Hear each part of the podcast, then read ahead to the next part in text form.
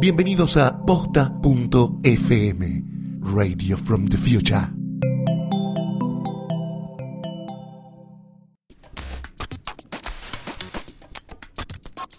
A continuación, las figuras más mediáticas son acostadas en el diván de Psique y Cupido.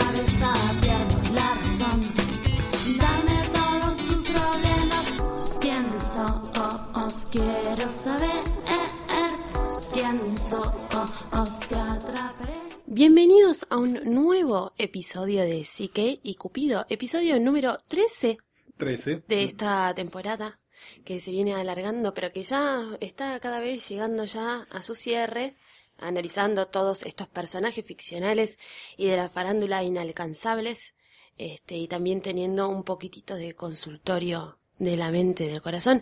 Está frente a mí en esta ocasión el licenciado Gustavo Casals. Hola Mecha, ¿qué tal? ¿Cómo estás? Muy bien, Gus, ¿cómo estás vos? Muy bien, estamos con novedades, estamos en Sí. consultorio nuevo. Consultorio nuevo, este, aquí, eh, nada, bueno, como todos las- los podcasts de Posta FM, estamos grabando en Radio Colmena. En estudio. En estudio, esperemos que nos escuchen mejor y que nos estén disfrutando. Lo tenemos a, a ese acá haciéndonos este de, de operador técnico, que también nos viene bárbaro, porque así nosotros nos relajamos un Nos poco. relajamos y no gritamos tanto, ni nos tapamos el uno al otro, nos vemos bien. Nos vemos, estamos frente a frente con Mecha. Espléndidos, como siempre. Espléndidos como siempre. Y bueno, ¿por qué no empezamos por lo que a veces dejamos para el final, que es eh, cómo puede hacer la gente para contactarnos? Bueno, para contactarnos es muy fácil, pueden escribirnos a psique y cupido arroba posta punto fm.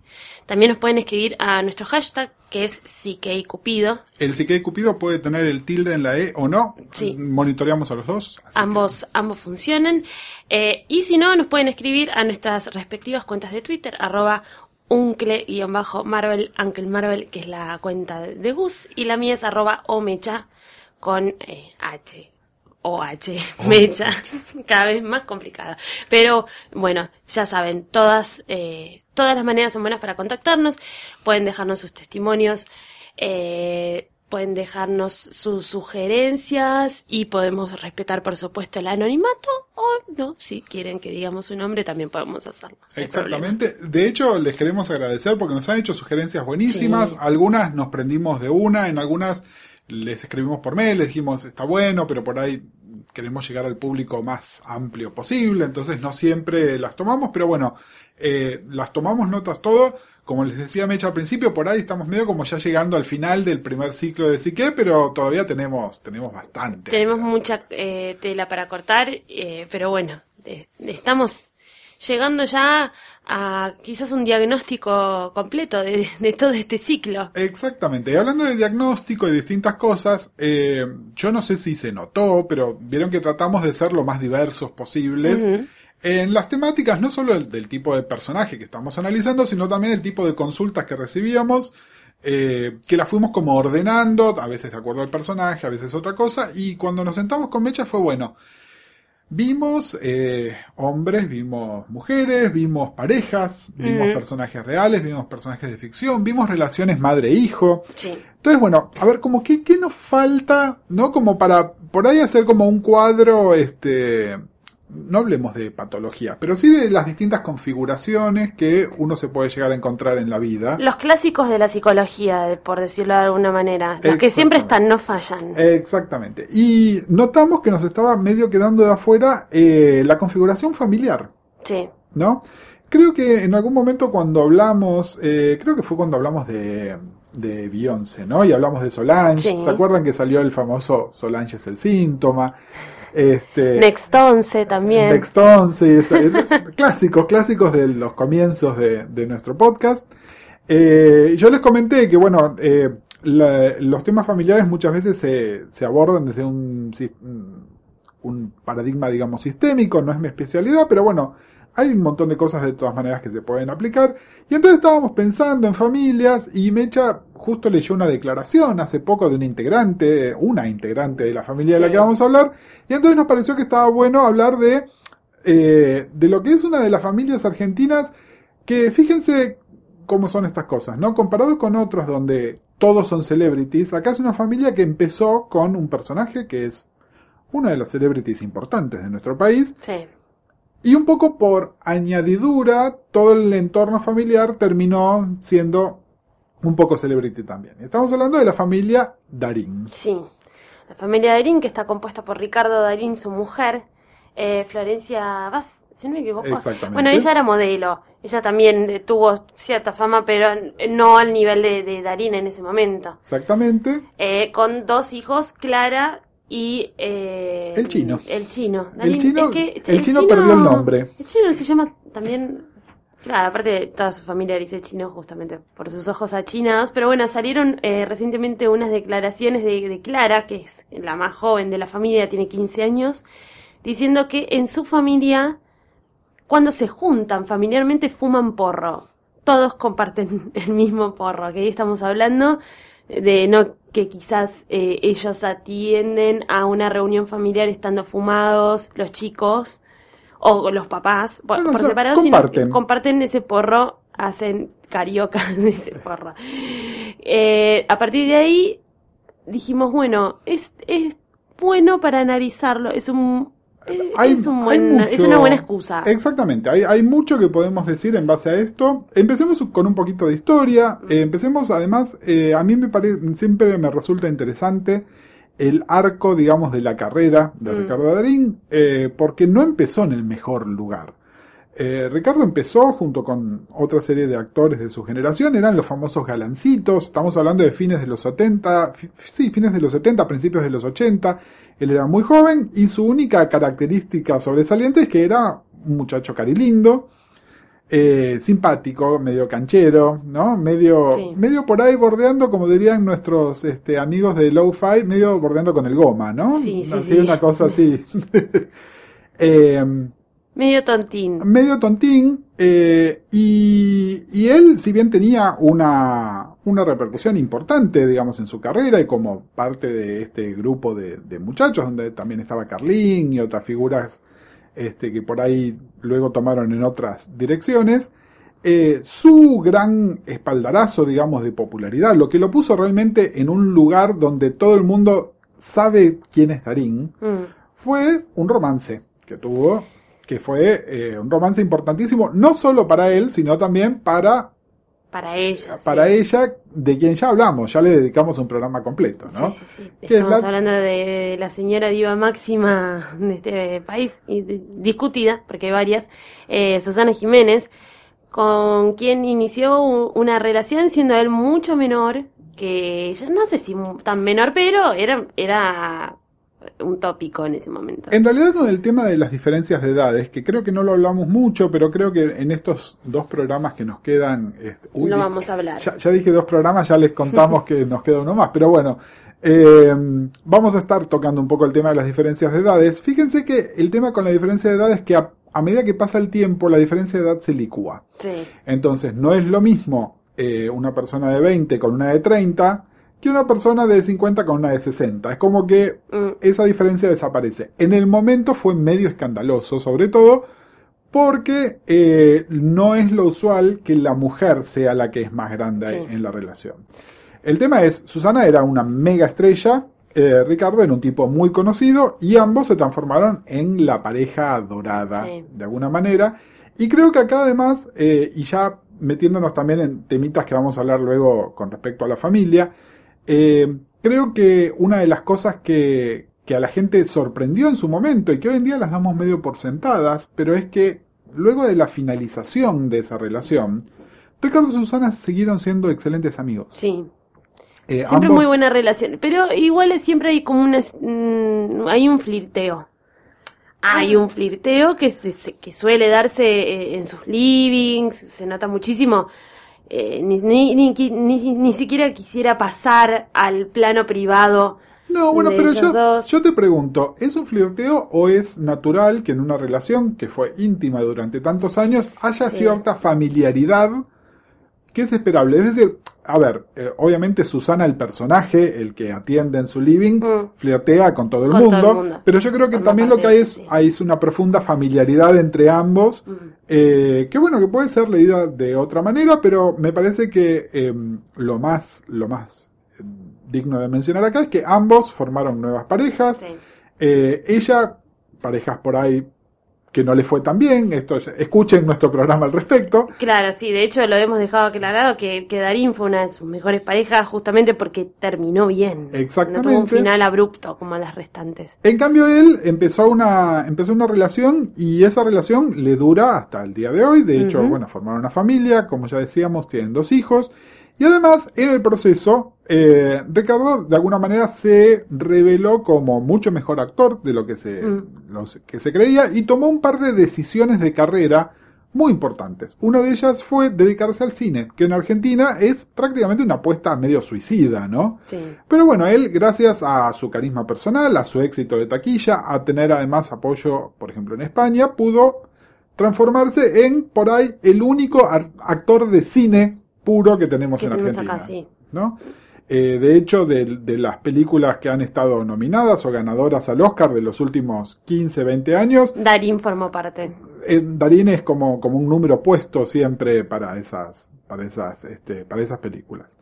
Eh, el tema es, Darín además, yo creo que como todos los actores es un tipo con un ego importante, pero cuando estaba al lado de Susana era un pichi, ¿no? Porque, es decir, al lado del sol, la luna solamente brilla por la luz que refleja del sol, ¿no? Claro, estimo. Eh, y en su relación, eh, claramente además, su mujer es un, un satélite aún menor que de alguna manera decidió como retirarse de ser De una ser, celebrity. sí, sí, sí. Se corrió, se corrió de un lugar, es decir, la celebrity de la familia es Ricardo. Es.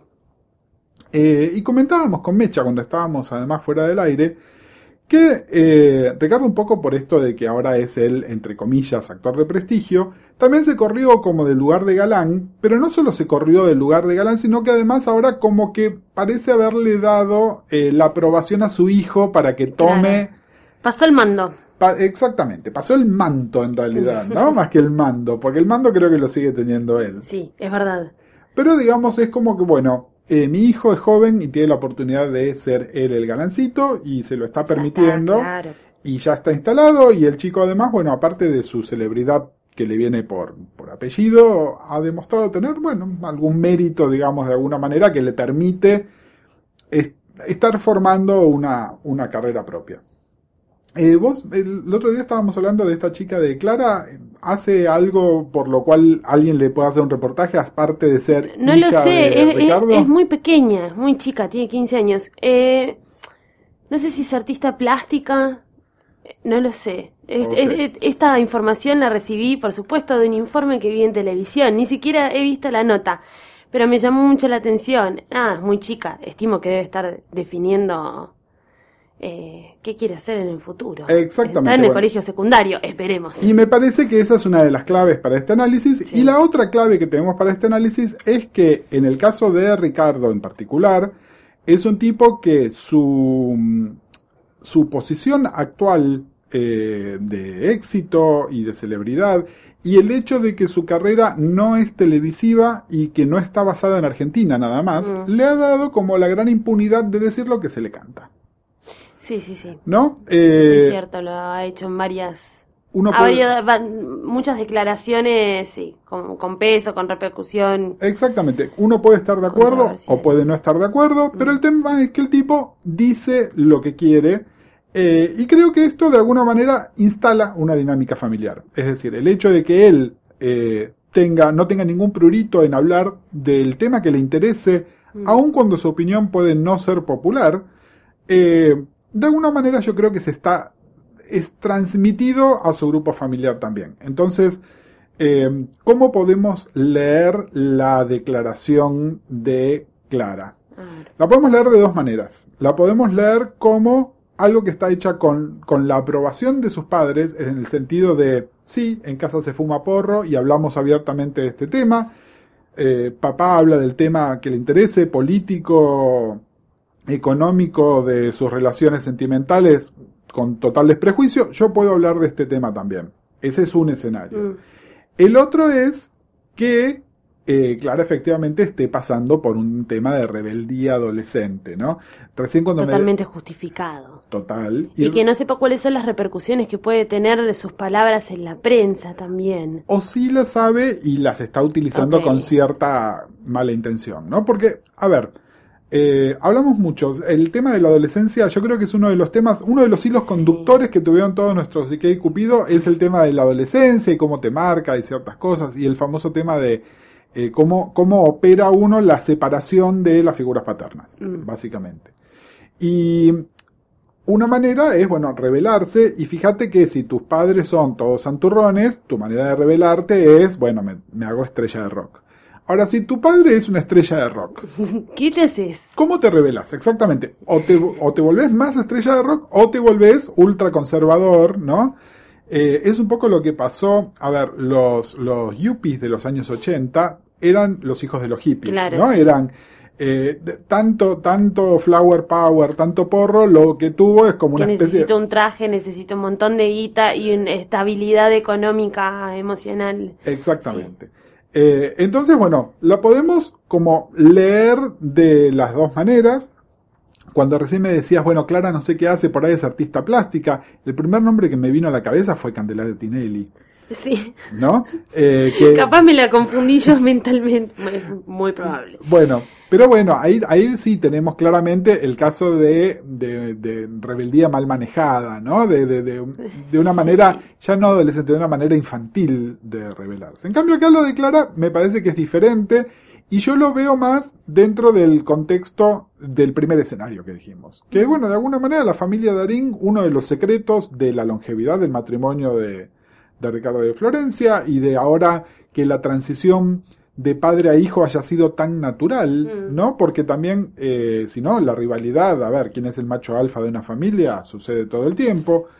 Eh, me parece que esta naturalidad con que se da tiene que ver con que es un entorno familiar relativamente sano y eh, dentro de esta sanidad ella se puede dar el lujo de decir esto, igual como vos decías, Mecha, tal vez sin medir las consecuencias de lo que está diciendo, ¿no? para su, seguramente para su círculo es algo completamente normal en lo que ella se crió, inclusive lo que lo debe haber visto siempre, le debe parecer completamente eh, normal, solamente que ahora la incluyeron quizás ese grupo.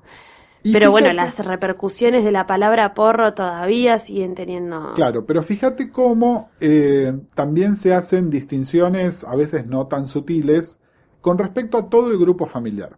Mm. Porque cuando Sofía Gala salió con un porro, fue el famoso titular o infame titular Sofía, Gala, porro. Hermoso. Mientras que acá ella lo dijo y por ahí queda como una nota secundaria en la revista Sí. THC, ¿no? Es decir, como eh, esas cosas donde realmente por ahí no se le da, salvo algún programa de esos que les, les gusta jugar a los pacatos que están en televisión, donde, ah, no, qué horror lo que dijo Clara Darín. Pero si no, realmente me parece que en realidad es bueno, se, como que se minimizó el impacto porque no hay una asociación escándalo con los Darín como si hay una asociación escándalo con los Kazan Castiglione, sí, ¿no? sí. Ponele. Eh, entonces, bueno, está este tema. Eh, Clara dijo esto. ¿Es verdad? Es probablemente que sea Sí. verdad. Me parece que hoy en día, además, eh, a ver, eh, Ricardo y Florencia son padres cancheros, son gente que tiene apenas unos años más que yo, es decir, gente que debe tener 50 años, ponele. Mm. Eh, que en los años 80, que eran años, nada, donde ya estaba instalada la democracia y que además había mucha noche y mucha aventura, estaban ahí dando vueltas. Es decir, nadie duda que hay gente que ha probado recreativamente drogas sin hacer demasiado escándalo, es decir, sin, sin haber tenido un problema. Sin haber tenido un de- abuso, sí. Exactamente, eh, pero que tampoco se van a horrorizar de, de que se esté haciendo. Pero a ver, yo tengo la siguiente pregunta. Em, ¿No es un poco perjudicial que a los 15 años tan abiertamente tenga acceso a porro y como adolescente no le den esta cosita de como no está bien que el porro sea una transgresión siendo adolescente y que ella pueda tener ese secreto de fumar porro. Bueno. No, le- no digo como que fumar porro sea algo malo, sino como al- algo que hago yo escondidas con mis amigas y no con mi familia como abiertamente, no sé cómo explicarlo, Ve, no eh, sé si no- queda claro. Está clarísima tu consulta y creo que acá vamos a extenderlas. Sepan que acá estamos abriendo el juego más allá de la familia Darín. ¿no? Sí. Estamos hablando de, de grupos familiares, nada, de grupos familiares, llamémoslos entre comillas modernos. Sí, Eh, es cierto que es necesario un lugar para la rebeldía adolescente controlada, digamos, Mm. ¿no? Eh, hace 25, 30 años era poder fumarse un pucho o poder tomar alcohol antes de la edad que estaba permitido, ¿no? Y esto que vos decís, entonces yo lo hacía con mis amigos y no es que los padres no supieran que lo estabas haciendo, sino que los padres era, bueno, es la manera en la que está expresando su rebeldía. es la transgresión que forma parte natural de la adolescencia. Exactamente. Por otro lado, también se podría decir que, eh, no en el caso del porro, ¿no? Pero poner en el caso de otras drogas, incluso del alcohol. El riesgo está en que los chicos, para con tal de conseguirlos, consigan una porquería. Una porquería que les hace mal, Sí, ¿no? Mientras que, si de alguna manera vos ahí le estás gar- garantizando, bueno, mira, ¿querés fumar un porro? Te voy a dar que las flores. o- no, Fumate, fumate sí. algo bueno. Exactamente. No, no, no fumes paraguayo. Exacto, no fumes algo que te va a hacer mal, que no que es sabes feo. dónde viene. Exactamente. Entonces ahí hay como un arma de doble filo y creo que tiene que ver con cuál es la comunicación real que hay en ese grupo familiar. Mm. Si realmente queda claro esto, ¿entendés? De, no, en esta casa, el, el otro día vos, eh, Mecha, habías dado, cuando no me acuerdo de qué estábamos hablando, habías dado el ejemplo del nudismo. ¿No? Ah, Sí. Cuando estábamos hablando de familias inapropiadas, cuando hablamos de, de- de Verónica y de Cristian Castro. Eh, dabas el ejemplo de, bueno, nada, familias donde de repente el nudismo está instalado como lo más Sí, natural. es verdad. Entonces, ¿cuál es la diferencia entre el nudismo y el porro en este caso? Una cosa es si está instalado como lo más natural y otra cosa es con, mira, tener la charla. Yo sé que estás fumando porro y no me gustaría que fumes o te pases a otra droga que es una porquería que te va a hacer mal. Hagámoslo en el entorno familiar y de alguna manera lo tengo controlado. Claro. ¿Por qué? Porque si está totalmente naturalizado, entonces ahí es donde puede salir la rebeldía. Claro. Entonces, ah, en casa se fuma porro, entonces tienes dos maneras de rebelarte. O, O me voy al remango y tomo cualquier otra. o me hago, me hago totalmente que no tomo ni agua de la canilla. O me hago monja, claro. Exactamente, exactamente. Sí, que pues de, de verdad, o me hago monja. Eh, yo, eh, digamos, en el caso particular de los Darín, yo quiero creer que han tenido esta charla. Eh, Sí, yo creo que Yo sí. creo que sí, y de nuevo, eh, esta charla no se tuvo en el entorno de la familia Tinelli, no estamos hablando de ellos. Y entonces la tenés ahí a Candelaria tatuándose cosas en la parte Ay, interna de sus Candelaria, labios. claro, Candelaria está muy confundida igual. Como que empe- empezó queriendo ser una cosa, pero, pero quiere ser otra y como que no tiene las cosas definidas. Y eh, eh, nada, y me dan como ganas de, no sé, agarrarle y decirle, amiga, es por acá. Claro, bueno, Tranquila, no hagas todo. todo me parece, junto. me parece que en el caso de Clara. Igual ya está, ella es una posadolescencia. Candelaria ya es una chica grande. Bueno, pero ya lo hablamos bastante también. La adolescencia no, no la midamos, Sí, eh, no, digamos, no la midamos en los años teen nada más. Eh, Hoy en día, hablar hasta los 30 años de adolescencia me parece que no es desubicado, especialmente, eh, nada, familias que siguen viviendo juntas, ¿no? Por el motivo que sea. eh, es hasta esperable. Y entonces, bueno, acá el tema es, eh, concretamente, y siguiendo un poco con, con el tema, con el tema macro, digamos, ¿no? Es qué, qué hacer en una situación familiar de, bueno, blanqueamos, porque también hay una gran hipocresía en decirle a los hijos, no hagas lo que yo hago. ¿No? Una cosa es decirles, haga, hacelo con moderación. Creo que hoy en día no hay padre de adolescentes que no haya tenido la charla de, mira, si querés tomar, tomá, eh, pero no, no tomes cualquier porquería y no manejes si tomás. Claro. Ponele, ¿no? Es decir, Sí. ese, ese tipo de cosas. O no termines este, desmayado en la calle, qué sé Mm. yo.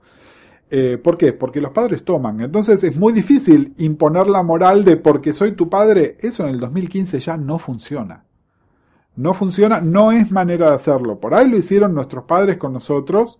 Eh, obviamente los padres de Mecha lo hicieron mucho después que mis padres, pero bueno, el argumento era más o menos el mismo, pero hoy en día con el acceso a la información Sí. que hay, es muy hipócrita. Es decir, en ningún hijo de padres cincuentones puede asumir que a sus padres nunca fumaron nada más fuerte que un Benson y Hedges. No, no, no es el caso, realmente. Entonces me parece que un sinceramiento ahí está bueno. Surgen otra, otras tipo- otros tipos de conversaciones, como por ej- ejemplo las de límites. eh, y una cosa es que yo sepa que mis hijos toman y otra cosa es que yo les sirva un whisky cuando vamos a Sí. tener una charla. Con el porro pasa lo mismo. ¿Entendés? Una cosa es, bueno, estamos en un momento, estamos de vacaciones, en un momento de relax, salió un faso, lo compartimos, y otra cosa es eh, este, este fraseo de cuando tenemos una reunión familiar sale el faso, ¿no? Ay, fíjate que hay una Te línea... juro que trato de imaginarme las dos situaciones y me parece una locura, porque obviamente no ingresa en mi plano familiar.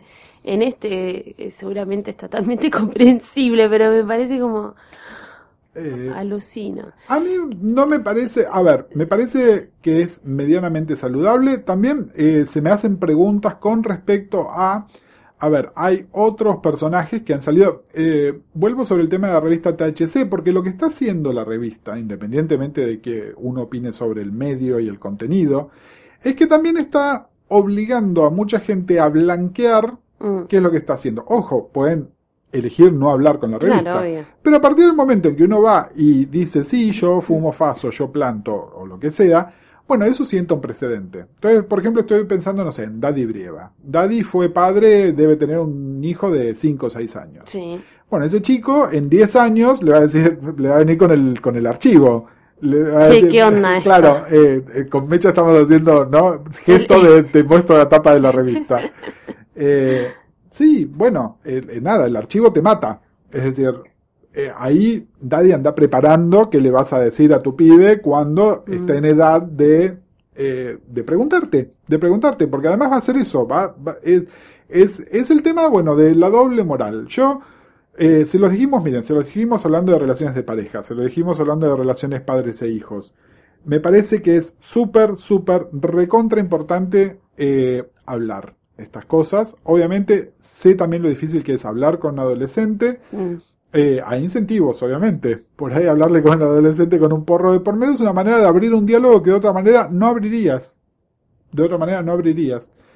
Eh, es una cuestión de comunicación, es una cuestión también de, a ver, y acá es donde volvemos al tema de eh, Darín un poco como bocón, digamos. Mm. Eh, él no puede decir, bueno, lo que pasa dentro de las cuatro paredes de esta casa es asunto nuestro y nada más, y no lo digas porque él después sale en la tapa de la revista opinando sobre lo que sea. Ahora, y también apareció en la tapa de las revistas eh, con una malla muy reveladora tocándole una teta a Susana Jiménez. Es decir, no es el momento de que vengas a imponer límites que vos no cumpliste Mm. o no estás cumpliendo. ¿No? Eh, acá volvemos al tema del archivo. Y me parece bien, entonces es, bueno, nada, socialicemos este tipo de cosas. Obviamente, si después hubo una dura conversación sobre, eh, bueno, Clara, ¿cómo vas a hacer esa declaración? No lo sabemos, no lo sabemos. Mm, yo estimo que sí.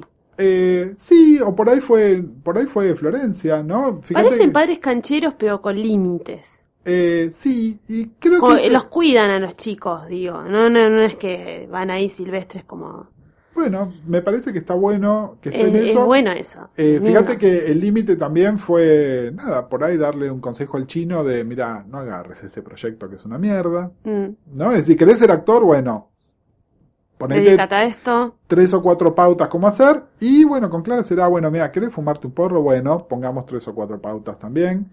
Eh, de nuevo, eh, si, si hay algo, si, si queremos dejar un mensaje de Sique Cupido acá, aparte de comuníquense, Sí.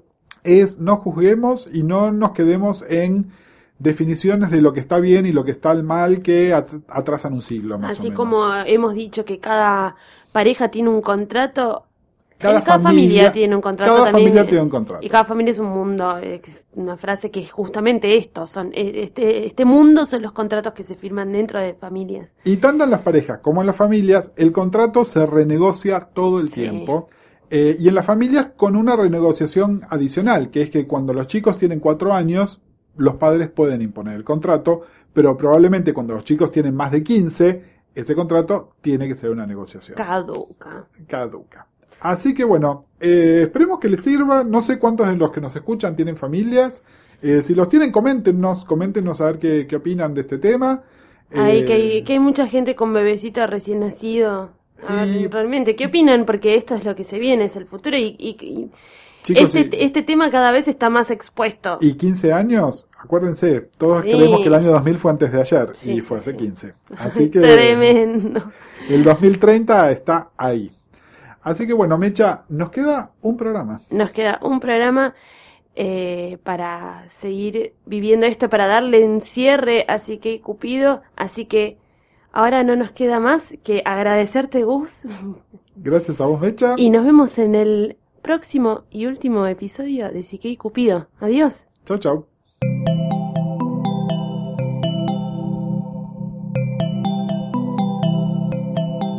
Pegados a posta.fm, radio para escuchar como quieran y donde quieran. Posta.